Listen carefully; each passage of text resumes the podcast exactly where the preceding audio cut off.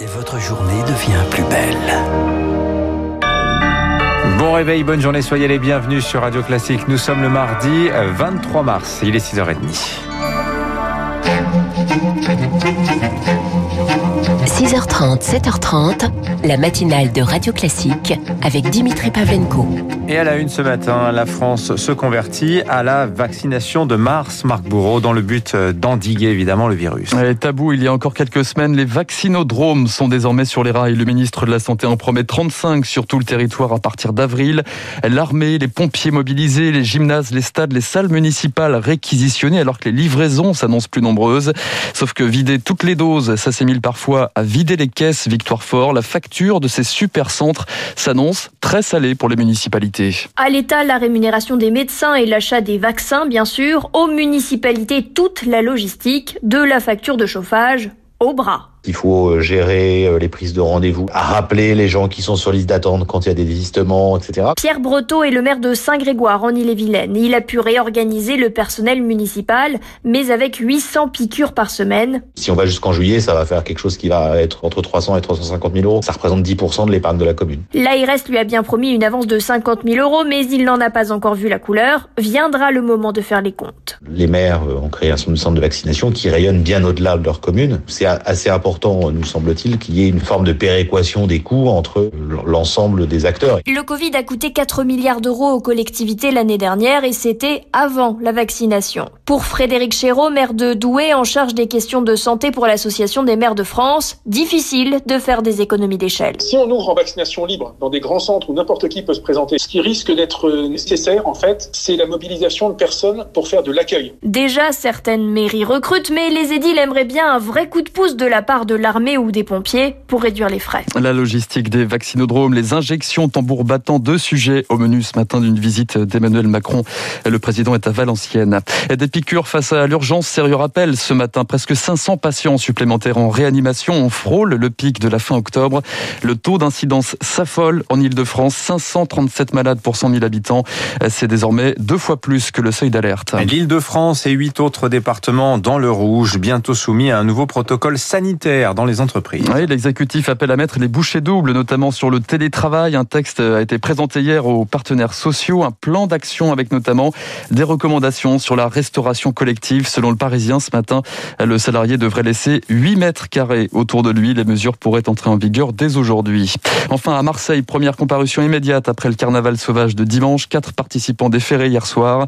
L'événement avait rassemblé 6500 personnes. La mairie porte plainte. Les dégâts sont estimés à 100 000 euros. Pendant ce temps, chez nos voisins, l'Allemagne se prépare à des fêtes de Pâques sous cloche. Oui, restrictions sanitaires prolongées jusqu'au 18 avril. Réunions privées interdites. Certains magasins resteront fermés. Les offices religieux sont annulés.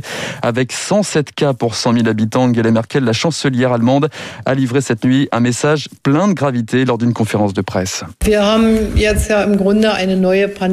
Nous faisons face à une nouvelle pandémie. Le variant britannique est désormais majoritaire. En fait, nous avons un nouveau virus. Bien sûr, c'est la même espèce, mais avec des propriétés entièrement nouvelles, beaucoup plus mortelles, beaucoup plus infectieux et contagieux plus longtemps. La chancelière allemande Angela Merkel qui annonce par ailleurs hein, son soutien à la menace européenne de bloquer les exportations de vaccins AstraZeneca si Bruxelles ne recevait pas les livraisons prévues. Voilà, je vous en reparle dans le journal de l'économie. 6h33. À la une également ce matin sur Radio Classique, l'Église française face au fléau de la pédocriminalité. Comment répondre à ce phénomène qui a touché pas moins de 10 000 victimes depuis 1950 120 évêques de France se réunissent à partir d'aujourd'hui en assemblée plénière. Plusieurs résolutions sur la table jusqu'à vendredi sur l'accompagnement des auteurs d'agression, mais aussi la reconnaissance des souffrances des victimes, y compris la, la dimension financière.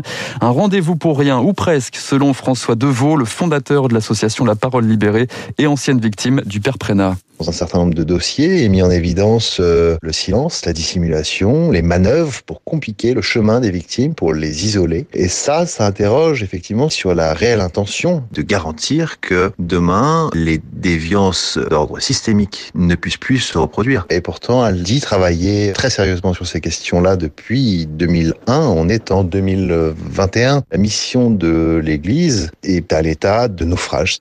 Propos recueillis par Rémi Vallès. Six personnes toujours en garde à vue ce matin après les menaces de mort et d'harcèlement moral contre la jeune Mila. Cette adolescente de 16 ans avait publié une nouvelle vidéo en octobre dans laquelle elle critiquait l'islam. Cinq personnes avaient déjà été arrêtées en février dernier.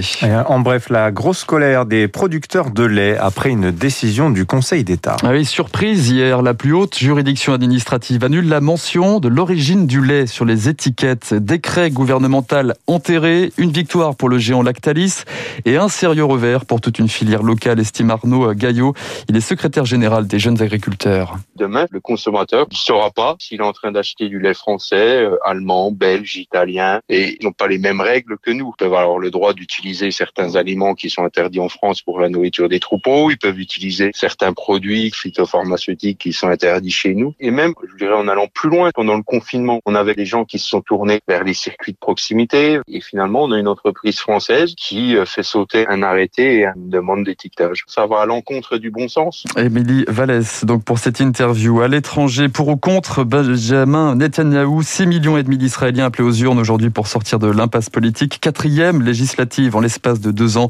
On y revient dans le journal de 7 heures. Enfin, les États-Unis et l'Union européenne dégainent leurs premières sanctions contre la Birmanie. Et dans le collimateur, des responsables de la junte militaire, bientôt deux mois après le coup d'État qui avait renversé la dirigeante Aung San Suu Kyi. Le début d'une répression sanglante, au moins 250 morts, 2600 arrestations. Malgré la loi martiale, malgré les tirs d'armes automatiques, les opposants au régime ne baissent pas la garde et défilent désormais la nuit. Eric Kioch. Depuis quelques jours, lorsque le soleil se couche, les rues des principales villes birmanes se couvrent d'une lueur vacillante. La nuit, on organise des manifestations avec des bougies pour montrer notre colère, notre mécontentement. Car comme l'assure ce militant pro-démocratie, manifester de jour est devenu trop Les militaires désormais tirent à vue sans sommation. Dans la journée, la junte, il se déplace en voiture dans les rues. Dès qu'on est face à